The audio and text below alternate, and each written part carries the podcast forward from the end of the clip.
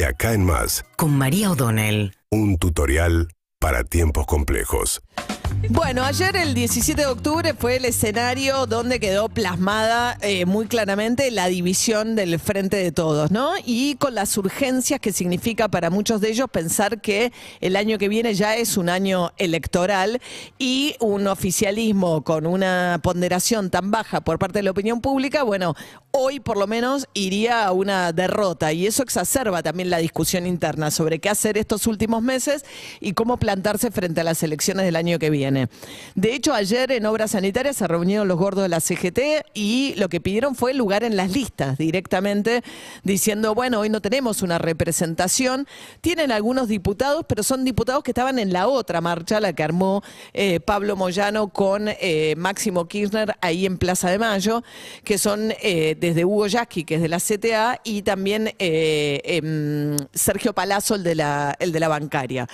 Y ahí lo que pasó fue que revivió un clásico, que es la pelea del peronismo tradicional, en este caso de la CGT, con la cámpora. ¿Por qué? Porque lo que dicen es que la cámpora está sobre representada por el papel que tiene Cristina Fernández Kirchner o que ha tenido en el armado de listas con la Virome. Entonces dicen, la cámpora, ¿por qué tiene tantos representantes congresales, en este caso en el peronismo? Lo dijo Marturano, Maturano, el hijo del sindicalista la Fraternidad, que ocupa la dirección de este, juventud de la CGT oficial y dijo que se disfrazaban de peronistas para logra- lograr lugares en las listas. Después le contestó Máximo Kirchner, dijo, dejen de traicionar a los trabajadores y ocúpense de eso en lugar de estar peleando lugares en las listas, porque después cuando llega la hora de ir a votar, nadie los ve en la Cámara de Diputados, reprochándole puntualmente, hubo que ir a buscar en el archivo, un episodio del 2016, cuando gobernaba Mauricio Macri y Facundo Moyano y Héctor Daer, que en ese momento eran diputados, después Facundo Moyano renunció a su banca, Daer ya se le, se le terminó el mandato, no, no fueron a votar en contra del acuerdo que llevó Mauricio Macri con los fondos buitres al Congreso cuando era presidente. Entonces Máximo le dijo, ¿para qué quieren lugares en las listas y después traicionan a los trabajadores?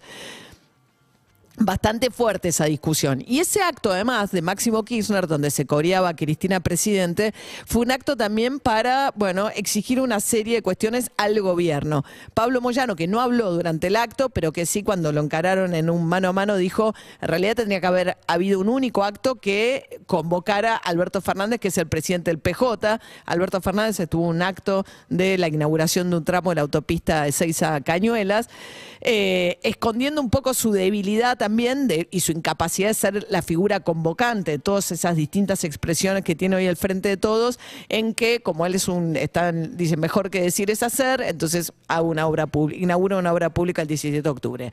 Pero más allá de eso, el acto de Máximo Kirchner también fue una serie de demandas al gobierno planteadas en un documento y arriba del escenario. Por un lado, Máximo Kirchner volvió a defender su decisión de no aprobar el acuerdo con el Fondo Monetario Internacional Congreso, dijo que el sendero de la deuda que se aprobó en ese acuerdo es insostenible, que tarde o temprano va a haber que negociarlo y que es un peso demasiado grande. Y al gobierno le dijo, así como le dieron un dólar especial a las cerealeras, tengan la misma fortaleza para defender a los trabajadores.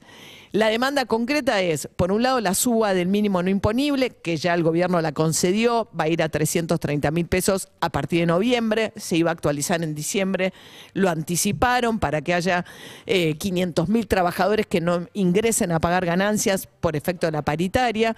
Por otro lado, pidieron una suma fija que el gobierno por ahora no da señales de querer dar a los trabajadores eh, eh, registrados que tienen su discusión paritaria. Y después pidieron algunas cuestiones que tienen que ver con eh, la la agenda más kirchnerista en el documento de reforma del Poder Judicial, la vuelta a la ley de medios, reforma de la Corte Suprema, etcétera. Alberto Fernández, por su parte, en el acto lo que sí anunció es una demanda que le venían haciendo los movimientos sociales, el movimiento Evita, que son sus aliados, que hicieron a su vez otro acto en La Matanza, donde quieren llevar de candidata a la esposa de Emilio Pérsico para competir con el peronismo tradicional también de Espinosa, y que le pedían a Alberto Fernández que cumpliera con la promesa de que cuando terminara recaudar el- con la soja, con este dólar especial, parte de lo recaudado se iba a utilizar para darle un bono a los sectores informales. Bueno, el mono al final tiene un armado bastante eh, conservador en términos del universo de personas que va a abarcar.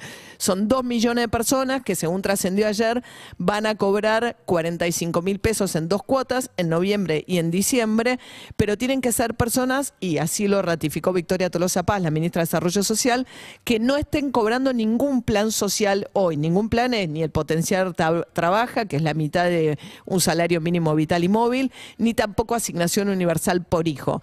Se habrá que hacer una inscripción vía LANCES que se va a anunciar próximamente. Pero bueno, en esa puja también eh, y esa división interna que quedó tan evidenciada en los actos de ayer del Frente Todos, con estos cuatro o cinco actos simultáneos con demandas diferentes, también Alberto Fernández lo que está buscando es mayor autonomía. En el medio de toda esta discusión dice, bueno, la- la- la- el mayor enfrentamiento de las distintas partes que componen el Frente de Todos lo convierte a él en una parte más, en lugar de ser el único débil de la relación.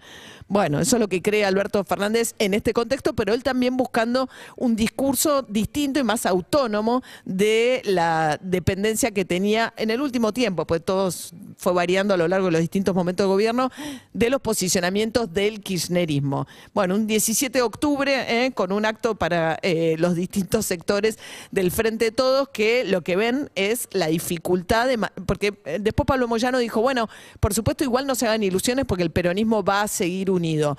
Bueno, uno se pregunta si las distintas agendas y los distintos posicionamientos de toda esa variedad que mostró el peronismo el 17 de octubre de ayer efectivamente van a ser capaces de encontrar un candidato el año que viene que los mantenga unidos. Igual falta tanto para las elecciones.